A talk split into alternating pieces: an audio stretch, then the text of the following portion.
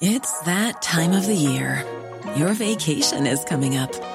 You can already hear the beach waves, feel the warm breeze, relax, and think about work.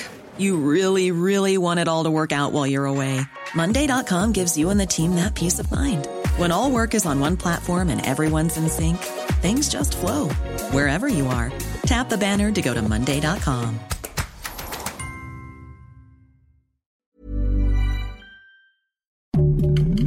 Heraldo Podcast, un lugar para tus oídos. Noticias del Heraldo de México.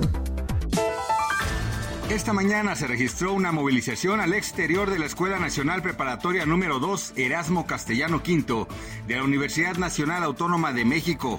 De acuerdo con las primeras versiones, una alumna habría muerto al interior del plantel por una presunta caída. Al lugar llegaron elementos de la Secretaría de Seguridad Ciudadana y peritos de la Fiscalía General de Justicia de la Ciudad de México. Hasta el momento se sabe que la alumna de 17 años de edad, identificada como Alexa, se habría desvanecido cuando se encontraba al interior de un laboratorio. Esto provocó que se golpeara fuertemente la cabeza, lo que le habría provocado la muerte.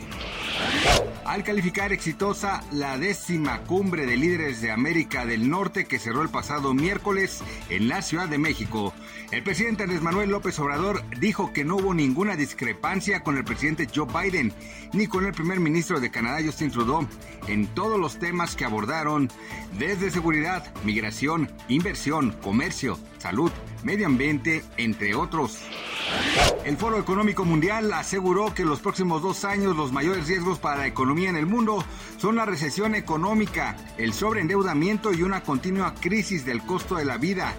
En el informe de riesgos globales 2023 presentado previo a la reunión en Davos, Suiza, del 16 al 20 de enero, el Foro Económico explicó que el resultado de la pandemia y la guerra en Europa han vuelto a poner en primer plano la crisis energética, inflacionaria, alimentaria y de seguridad.